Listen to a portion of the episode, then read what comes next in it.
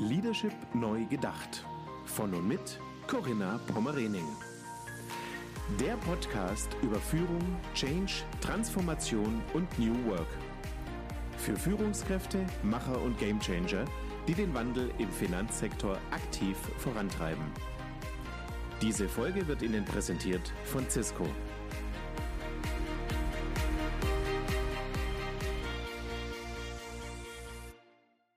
Ja, herzlich willkommen, lieber Markus Koch. Schön, dass du da bist. Corinna, ja, schön, freut mich. Erste gemeinsame Veranstaltung. Ja, genau. Ja, Markus, ich sage wirklich ganz herzlich Danke, dass du dir die Zeit nimmst für das Symposium Sustainable Finance, ein hochaktuelles und sehr, sehr wichtiges Thema ähm, für unsere Ökonomie, für unsere Gesellschaft und jetzt speziell natürlich hier an der Stelle für den Finanzsektor. Und ja, vor allem freue ich mich wirklich sehr, dass du auch mit deiner Perspektive hier einfach auch Impulse lieferst. Also ganz herzlichen Dank. Gerne immer mit dabei. Ja, Markus, bevor wir einsteigen in das Thema Sustainable Finance, ähm, gib uns doch vielleicht mal so einen globalen Blick gerade auf die Märkte. Wie, wie nimmst du gerade die Märkte so wahr? Was ist die aktuelle Situation in diesem New Normal, in der wir uns ja gerade so bewegen oder auch versuchen zurechtzufinden? Wie ist gerade so deine Markteinschätzung? Ich glaube, dass das äh, dieses sogenannte New Normal äh, frühestens Mitte Ende kommenden Jahres eintritt. Denn äh, dieses Jahr wird immer noch sehr, sehr extrem sein. Wir sehen das an den Lieferketten, an den Angebotsengpässen. Äh, wir haben eine so unglaublich hohe Nachfrage nach äh, Arbeitskräften, aber viele äh, suchen aktuell keinen Job. Äh, wir haben über neun Millionen offene Stellen in den USA, was schon fast paradox ist in Anbetracht der insgesamt immer doch auch noch sehr hohen Arbeitslosigkeit. Und ich glaube, dass die Wall Street sich jetzt tatsächlich auch in einer gewissen Übergangsphase befindet. Ne? Also man hört oft den Begriff äh, Peak-Wachstum, Peak-Inflation, Peak-Fiskalpolitik, Peak-Stimulus ähm, äh, der Notenbanken. Das verändert sich alles zurzeit sehr stark. Und für mich besonders faszinierend ist die Tatsache, dass die Renditen der Staatsanleihen jetzt wieder runterlaufen. Die meisten hatten ja damit gerechnet, dass sie eher steigen würden das wird das große Fragezeichen, glaube ich, auch in diesem Jahr sein. Kriegen wir wirklich nur übergangsweise Inflation? Das signalisiert uns eigentlich der Rentenmarkt und das signalisiert auch die Notenbank. Oder bekommen wir eine mittel- bis langfristig auch etwas höhere Inflationsrate? Das ist für mich an der Wall Street äh, in den nächsten ein, zwei Jahren äh, mit, ich würde mal sagen, auch äh, der, das Zünglein an der Waage, in welche Richtung es letztendlich weitergehen wird. Mhm. Was meinst du, ist Optimismus gerade angebracht oder schon eher eine vorsichtige Zurückhaltung, um erstmal abzuwarten, wie sich die Dinge so entwickeln? Nun, also das Schöne ist, dass äh, es an der Börse ja nie schwarz-weiß ist. Ne? Es geht nie darum zu sagen, man ist drin oder man ist nicht drin. Die Frage ist immer nur, mit wie viel ist man drin und wie, äh, wie welche Risiken ist man bereit einzugehen. Äh, wenn man jetzt mal einen Schritt zurücknimmt, muss man schon sagen, dass das Umfeld insgesamt noch sehr positiv ist für den Aktienmarkt. Wir haben negative Realzinsen. Mhm. Ne, da macht äh, unser Olaf Scholz mit seinem Sparbuch keine, keine, keine, kein großes Vermögen mit. Ja.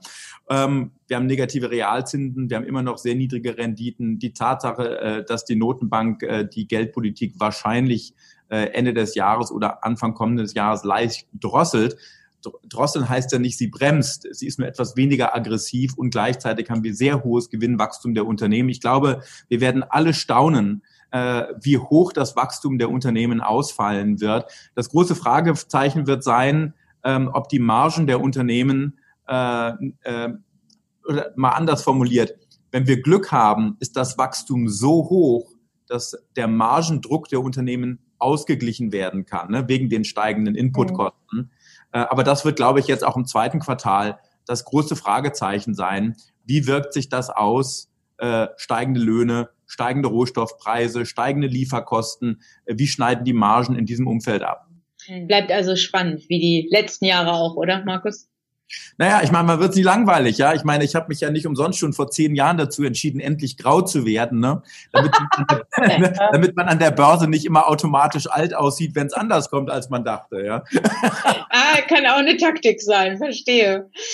Ja, schön. Ja, Markus, wir, wir lachen darüber, aber es ist natürlich äh, ein Stück weit auch wirklich ernster Hintergrund, wie sich gerade auch die Märkte verändert, verändern und wie auch die Regulierung gerade ähm, auch die Veränderung natürlich treiben soll. Und so kommen kommen wir auch zu unserem Thema Sustainable Finance und die Regulierung auch speziell des, Finan des Finanzmarktes in Form von Sustainable Finance soll ja auch dazu dienen oder soll ja auch Hebel sein, tatsächlich den Umbau der Realwirtschaft voranzutreiben. Und da wäre jetzt so meine Frage auch an dich als Experten, wie nimmst du denn auch derzeit diese ähm, ja diese Regulierungsvorschriften wahr? Gehen sie weit genug? Ähm, setzen sie richtig an?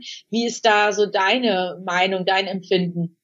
Also ich glaube, dass die Regulatoren sehr früh und richtig erkannt haben, dass äh, wenn man die Realwirtschaft verändern möchte und wenn man Unternehmen beeinflussen möchte, dass natürlich für die Unternehmen an erster Stelle zwar der Kunde der wichtigste ist und auch gesellschaftlich der Druck insgesamt äh, Richtung ESG erheblich zugenommen hat von Kundenseite, aber dass die Finanzindustrie hier ein erheblicher Trendverstärker sein kann. Ne? Man sagt ja immer so lapidar, Geld bewegt die Welt, aber Geld ja. bewegt die Welt nun mal tatsächlich. Und ich glaube, dass äh, das, was uns die europäischen Regulatoren im Prinzip vorgemacht haben, diese schraffere Regulatorik, dass das zunehmend jetzt natürlich erst recht unter der beiden Administration deutlich an Dynamik gewinnt. Zu Recht an äh, Dynamik gewinnt, äh, wenn wir uns mal die jüngsten Kommentare anschauen vom US-Finanzministerium, von der Umweltschutzbehörde, von äh, der auch der amerikanischen Börsenaufsicht, und äh, von dem neuen Chef der amerikanischen Börsenaufsicht, dann sieht man, dass dieses Thema eine noch viel größere Stellung einnehmen wird äh, und natürlich auch der gesellschaftliche Druck durch die MeToo-Bewegung, durch die Black Lives Matters-Bewegung, durch die Pandemie erheblich zugenommen hat. Die Regulatoren sind aus meiner Sicht ein Spiegelbild vor allen Dingen auch der gesellschaftlichen Forderungen nach mehr mhm. ESG Accountability. Und äh, von daher, ja, glaube ich durchaus, dass die Regulatoren hier richtig angesetzt haben, obgleich natürlich die gesamten Rahmenbedingungen und auch die Durchsetzungsmöglichkeiten so noch sehr, sehr weit gefasst sind. Mhm. Aber Markus, wie denkst du denn, wie oder was ist auch deine Wahrnehmung, wie reagieren denn die unterschiedlichen Marktteilnehmer auf diese Vorschriften und auf diese regulatorischen Dinge im Zusammenhang mit Sustainable Finance?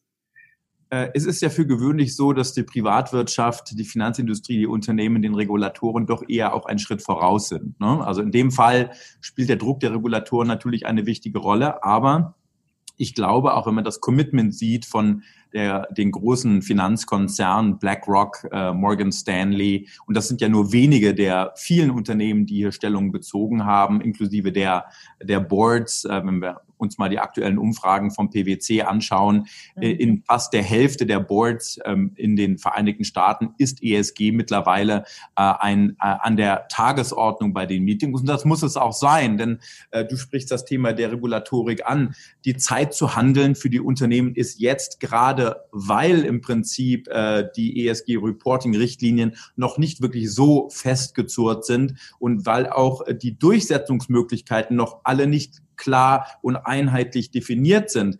Das wird aber kommen. Und deshalb ist es sehr wichtig von Unternehmensseite und von Seiten der Finanzindustrie, beide haben das auch erkannt, hier eher Vorarbeit zu leisten, um vielleicht auch noch das Endergebnis durch die Regulatoren mit beeinflussen zu können. Und sag mal, wenn du jetzt vielleicht auch aus äh, deiner Sicht jetzt beschreiben würdest, wie sich auch diese Transformation dann auswirkt, also wie können wir uns das vorstellen? Wie unterstützt Sustainable Finance tatsächlich auch diese nachhaltige Transformation der unternehmerischen Wertschöpfungsketten? Also gib uns doch da vielleicht auch mal so den, den Einblick. Also ich glaube, dass jedem Unternehmen mittlerweile klar ist, dass eine deutliche und klare Definierung einer langfristigen Strategie und einer Strategie, die die Transition zu Net Zero mit beinhaltet, absolut essentiell ist, um A, Vertrauen zu bilden, und zwar gegenüber allen Akteuren, nicht nur gegenüber mhm. den Aktionären, sondern äh, gegenüber den Mitarbeitern genauso, gegenüber der Gesellschaft, gegenüber auch den Regulatoren. Ähm, und äh, das ist letztendlich gesehen natürlich auch um den Zugang von Kapital geht. Und ähm, da spielt ein klarer roter Faden, eine klare langfristige Orientierung bei der Bewertung des Unternehmens eine große Rolle, auch im Vergleich zu den eigenen Wettbewerbern äh, und ist sicher den Zugang auch zu Kapital. Wenn man sich anschaut, wie stark Exxon beispielsweise unter Druck geraten ist und dass hier ja auch äh, jemand in, ins Board gewählt wurde, der äh, sehr stark ESG-orientiert agiert, ähm, dann sieht man, äh, dass man das Thema ernst nehmen muss. Und ähm, nochmal, ich habe es zu Anfang gesagt, Geld regiert die Welt. Wenn man sich anschaut, wie viel Kapital mittlerweile ESG-orientiert investiert und dieser Trend wird äh, exorbitant äh, an Dynamik zunehmen, dann müssen diese Unternehmen das letztendlich auf die Agenda nehmen. Ich hatte vor einigen Wochen das große Glück, äh, den einer der wenigen deutschen äh, CEOs in den Vereinigten Staaten zu interviewen an der Spitze eines börsennotierten Unternehmens. Clorox, äh, der ein oder andere kennt es vielleicht von Britta oder von Birds Bee. Äh, und man könnte meinen, dass Clorox in Sachen ESG nicht so weit vorne steht. Aber Benno Dora, der ja mittlerweile, ähm, ich glaube, im Aufsichtsrat von Vella ist und äh, jetzt nicht mehr oder äh, bei, ähm, äh, bei Clorox äh, im CEO, äh, den CEO-Posten hat. Aber dieser Mann hat äh, sehr, sehr wohl erkannt, dass der langfristige Erfolg eines Unternehmens maßgeblich durch ESG auch mit geprägt wird, dass das also eine exorbitant wichtige Rolle spielt. Und das sehen wir im Prinzip across the board äh, bei den großen Unternehmen in den USA. Äh, Markus, die Einbeziehung von ESG-Präferenzen in die Anlageberatung, also wenn wir jetzt wirklich mal auch in die Facette reinschauen, ähm, wird er den Bedarf an nachhaltigen Finanzprodukten auch weiter ankurbeln? Oder wie schätzt du das Geschäftsfeld jetzt ein? Keine Frage. Ähm, wir haben jetzt weltweit Ende des Jahres schätzungsweise 38 Billionen Dollar äh, unter Management, äh, ESG orientiert. Und Bloomberg schätzt, dass die Zahl in, äh, bis 2025 auf über äh, 53 Billionen Dollar ansteigen wird. Das ist also eine sehr hohe Zahl gemessen an den gesamten Anlagevermögen. Aber ich habe, äh, Corinna, hier auch meine ganz eigene Theorie. Man darf ja nicht vergessen, ich bin jetzt kein ESG-Experte, aber ich habe Augen im Kopf und ich sehe, was um mich herum an der Wall Street passiert. Und ich kann mir gut vorstellen, dass wir etwas Ähnliches erleben werden äh, wie äh, äh, im Technologiesektor insgesamt. Äh, ich meine, was ist heute ein Tech-Unternehmen? Äh, Amazon, Cisco, das sind Tech-Unternehmen, aber im Prinzip ist Siemens und Allianz auch ein Tech-Unternehmen. Mhm. Und ich vermute, dass wir langfristig gesehen eine, äh, dass die Grenzen zwischen ESG-orientierten Investments und äh, den traditionellen Investments sehr stark miteinander verschmelzen mhm. werden. Ne? Nimm beispielsweise. Dass vielleicht auch sogar ein neuer Standard wird, oder? Das ist genau der Punkt, äh, dass im Prinzip der Stein des Anstoßes äh, bei dieser Fokussierung darauf äh, beginnt und sich auch noch sehr lange fortsetzen wird, aber dass eben die Unterscheidung irgendwann anfängt, schwierig zu sein, weil es im Prinzip der neue Standard wird. Nimm ein Beispiel, ähm, nimm Netflix, Netflix vor Jahren, da haben viele noch drüber gelächelt. Heute äh, ist die gesamte Fernseh- und Film, äh, das gesamte Filmbusiness revolutioniert durch Netflix. Das gleiche hat Tesla gemacht mit der Automobilindustrie. Das gleiche geschieht jetzt im Bereich der Raumfahrt, SpaceX oder Blue mhm. Origin. Ne? Unser Freund Jeff Bezos, der kaum Steuern zahlt, wird da jetzt demnächst äh, auch seine erste äh, Raumreise, Raumflug äh, äh in Angriff nehmen. Äh, das fängt dort an. Aber mit einer gewissen Verzögerung sorgt das immer dafür, dass die Nachzügler und die eben diese Trends nicht rechtzeitig erkennen, im Prinzip dazu gezwungen werden, mitzumachen und zu adaptieren oder riskieren, letztendlich gesehen hinten runterzufallen. Und das wird bei ESG genau das gleiche Thema sein. Ja, denke ich auch, dass es in so eine Richtung dann auch gehen wird. Gut, jetzt in den nächsten Monaten, also kurz- bis mittelfristige Perspektive, werden wir vielleicht noch mit dem Problem des Greenwashings äh, vielleicht konfrontiert werden oder Impactwashing, dass manche das vielleicht doch noch nicht so ganzheitlich betrachten und so strategisch auch annehmen, dieses Thema, sondern eher so aus, aus Marketingaspekten vielleicht auch äh, spielen. Aber auch hier wird entsprechend von der Regulatorik oder auch von Kundenseite dann vielleicht auch die Antwort kommen und ja eine indirekte Bestrafung, wenn man so will. Also ich glaube, da wird sich dann auch Spreu vom Weizen schnell. Das ist Corinna ein ganz, ganz wichtiger Faktor und in den USA sagt man immer so schön: Fake it till you make it, my dear, ja. Ähm, und das funktioniert auch eine gewisse Zeit lang. Äh, äh, und äh, ich kann das natürlich auch verstehen, dass, dass man versucht, das zu tun, aber es ist nicht mehr damit getan, einfach check the box zu machen nach dem Motto, schau mal hier, ähm, äh, wie toll wir im Bereich ESG unterwegs sind. Ich glaube, dass das für kleinere, auch Finanzdienstleister noch eine ziemlich große Herausforderung wird, äh, das wirklich äh, so zu implementieren, wie es dann auch gefordert wird. Aber das bringt mich nochmal zurück zu dem Punkt, den ich vorher angesprochen habe. Der Zeitpunkt zu handeln für Unternehmen und für die Finanzindustrie ist jetzt, weil es, wie gesagt, äh, auch bei der, bei dem ESG Reporting noch keine klare wirklich Regeln gibt und weil die Durchsetzungsmaßnahmen auch noch nicht wirklich so klar definiert sind. Und dieses Fake it till you make it äh, das ähm, kann man, damit kommt man vielleicht jetzt noch durch, aber the window is closing. Ja. Und, äh, und ich hatte vorhin äh, die, diese MeToo-Bewegung angesprochen, Black Lives Matters-Bewegung, äh, die Pandemie selber auch, die ja auch nochmal potenziert äh, die Notwendigkeit zeigt, die Fragilität zeigt, äh, in, in welcher Zeit wir leben. Äh, und all das wird äh, den Druck in diesem Segment erheblich erhöhen. Also die Unternehmen müssen handeln, weil man sonst bei diesem äh, Megatrend, der sich ja nun wirklich auch über Jahrzehnte noch hinziehen wird und der auch erst am Anfang steht, ne, genauso wie Blockchain auch erst am Anfang steht, ja. ähm, dass der, der Zeitpunkt zu handeln ist definitiv jetzt. Markus, ich wollte dich eigentlich danach fragen, wie du den Anteil der nachhaltigen Finanzprodukte beispielsweise 2025 oder möglicherweise auch 2030 ähm, sehen würdest. Wenn ich jetzt aber deine Aussagen von vor drei Fragen nochmal reflektiere, ähm, brauchen wir, glaube ich, die Frage oder müssen wir die Frage anders erarbeiten oder, oder diskutieren, ne? Weil wir ja gar nicht so diese Grenzen mehr haben werden äh, es verschwimmt, so hattest du es ja auch formuliert. Also, also ich würde es mal so sagen, Corinna. Ich meine, wir haben natürlich schon Schätzungen. Ja? Und äh, wie gesagt, 38 Billionen äh, global unter, äh, unter Management.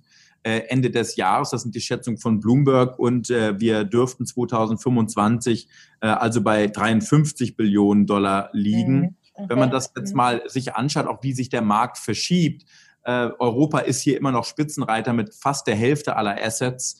Ähm, aber die USA ist ein großes Land äh, mit sehr viel Anlagekapital. Und wenn man sich jetzt insbesondere mal so die letzten 12, 24 Monate anschaut, äh, letztes Jahr zwischen äh, Januar bis November eine Verdopplung des Wachstums, dann werden wir hier in Amerika ab kommenden Jahr die Spitzenrolle einnehmen äh, und dann in der dritten Rolle, in der, in der dritten Instanz dann Asien. Das dürften die, die dritte große Wachstumswelle sein, angeführt äh, wahrscheinlich durch Japan.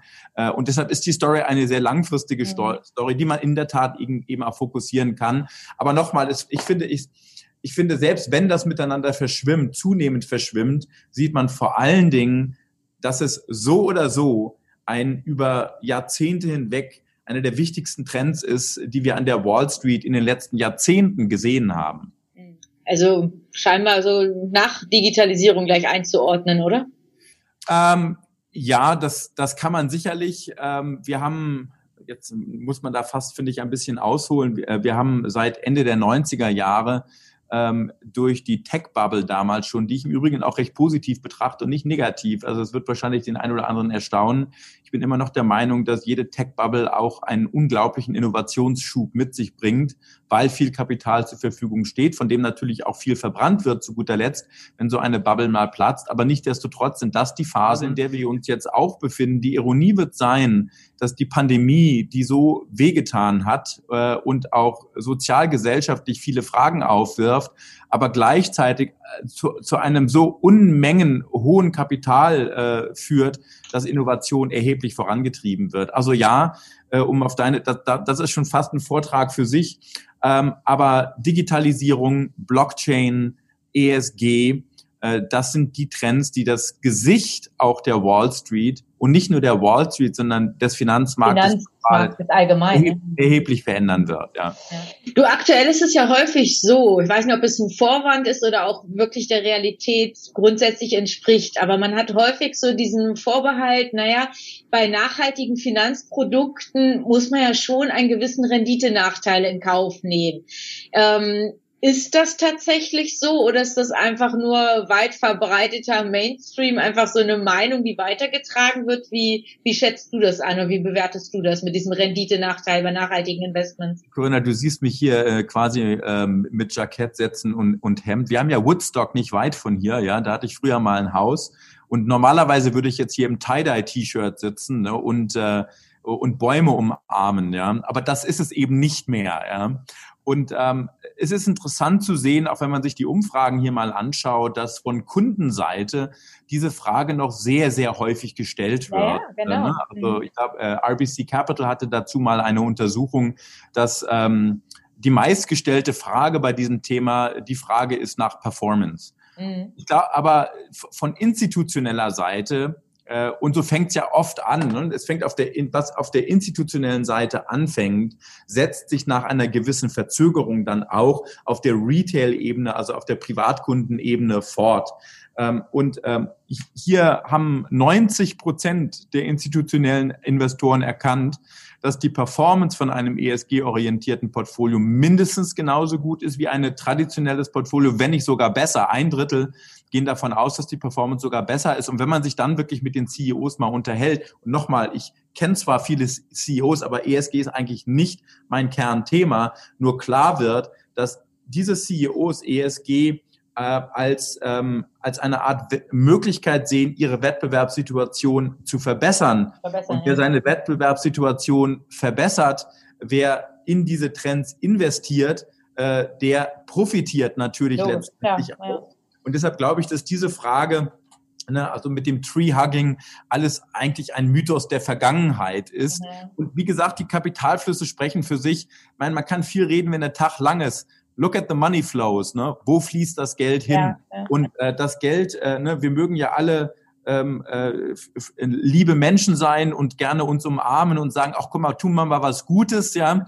Aber äh, zu guter Letzt, äh, look, ähm, äh, Money äh, Talks und äh, wenn die Performance stimmt, dann fließt da auch Kapital rein und die Performance stimmt. Und deshalb haben wir Kapitalzuflüsse in dem Sektor, die so ja. hoch, mal abgesehen jetzt von den moralischen Werten, die natürlich auch sehr wichtig sind. Ja, aber es sind doch noch einige Investoren, die ja ein Stück weit sich gehindert fühlen oder ja, vielleicht auch Hürden oder Hemmnisse sehen. Was sind das dann? Sind das diese verbreiteten Meinungen, dass es noch diesen Renditenachteil, Performance-Nachteil gibt oder sind es noch andere Gründe für diese möglichen Hindernisse, dass doch noch nicht so investiert wird, wie man es vielleicht sich im Jahr 2021 schon wünschen würde?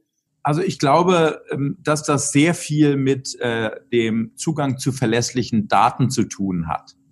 Wir haben das Problem, dass es eine sehr inkonsistente, äh, ein sehr inkonsistentes Coverage gibt äh, über alle Anlageklassen hinweg.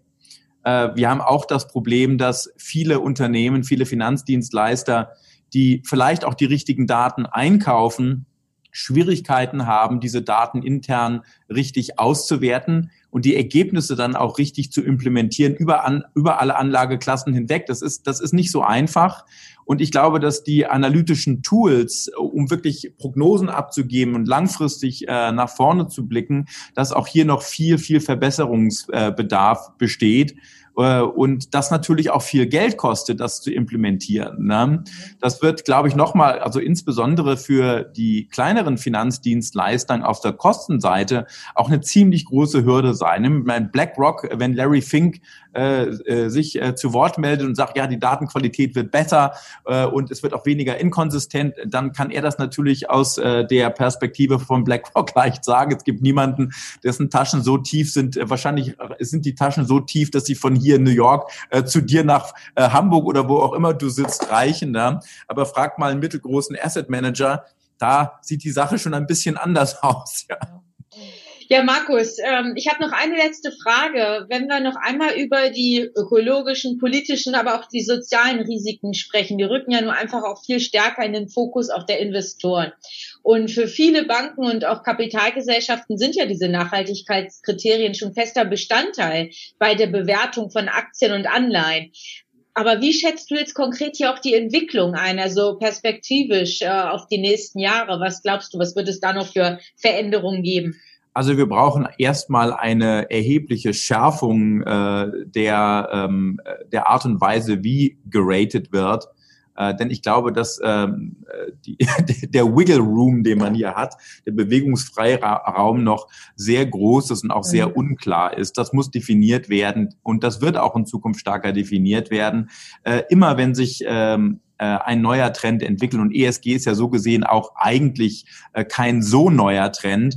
Aber bis hier wirklich ein angemessener und finaler Rahmen äh, gefunden ist, auch wenn der Rahmen nie so wirklich final fertig sein wird, aber bis wir wirklich eine klare Rahmendefinierung haben, eine kla äh, klare Definierung haben, was passiert, wenn man bestimmt gegen bestimmte Regeln verstößt, ist das Ganze ein, ein sehr äh, gleitender Prozess. Aber look, äh, ich sehe das aus der Erfahrung äh, aus 30 Jahren Wall Street ziemlich entspannt.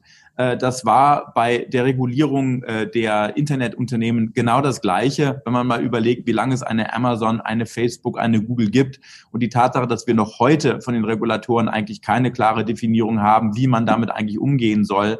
Und jetzt haben wir die Blockchain, jetzt haben wir Kryptowährungen, die nochmal ganz andere Fragen aufwerfen, äh, die auch sehr schwer zu navigieren sind für die Regulatoren. Und bei ESG ist der Prozess ebenfalls, ist ein, ein ähm, ein Entstehen, ein Geburtsprozess sozusagen, äh, der noch lange nicht abgeschlossen ist. Und deshalb glaube ich auch, dass, wie gesagt, das Wachstum in dem Sektor noch sehr, sehr lange Zeit sehr hoch sein wird, ähm, äh, bis dann wirklich auch ein Rahmen gefunden ist, wo man sagen kann, okay, also darauf kann ich jetzt meine Bewertung wirklich bauen. Ne? Ja, also bleibt auch hier spannend, wie sich das entwickelt und wie der Rahmen dann auch entsprechend vorgegeben wird. Und abschließend an dich, Börsenspezialist Markus, der richtige Zeitpunkt jetzt zu investieren, oder? Du, äh, ich meine, es gibt nie einen richtigen Zeitpunkt, äh, nicht zu investieren. Und äh, nochmal, ich glaube, dass äh, man an der Börse oft den Fehler macht, immer diese Frage zu stellen, was passiert als nächstes. Äh, ja. Und das ist eine Frage, die wir ja auch abseits der Börse jeden Tag in unserem Leben äh, haben. Ne? Bleibe ich gesund? Wie geht's mit den Kindern weiter? Was macht die Ehe? Ne? Brennt die Frau mit dem anderen durch oder der Mann mit einer anderen? Ja? Ähm, das ist eine der wichtigsten Fragen, die uns bewegen. An der Börse ist es nicht anders aber die Zukunft ist eine ungewisse. Und ich glaube, dass man in der Zukunft immer das sieht, was man sehen möchte.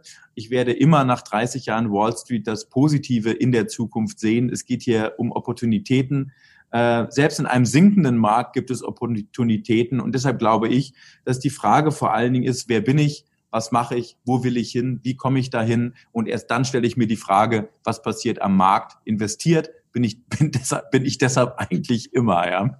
Ja, Markus, ein wunderbares Schlusswort an der Stelle. Schon fast ein bisschen philosophisch, aber das, das nehmen wir einfach so immer so mit. Ganz lieben Dank für deine, ja, für deinen Ausblick, für deine Perspektive, die du hier uns mal gegeben hast auf das Thema Sustainable Finance. Vielen Dank. Gerne, Corinna. Ich wünsche viel Erfolg und viele Grüße an die Zuschauer.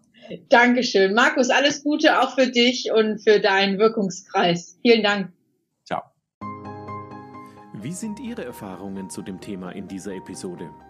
Schreiben Sie gerne eine E-Mail an mail@corinna-pommerening.de oder als Nachricht über LinkedIn oder Xing. Besuchen Sie auch sehr gerne die gleichnamige geschlossene Facebook-Gruppe von Corinna Pommerening und hören Sie wieder rein, wenn eine neue Folge von Leadership neu gedacht auf Sie wartet. Unterstützt von Cisco, Ihr Partner für die digitale Transformation im Finanzsektor.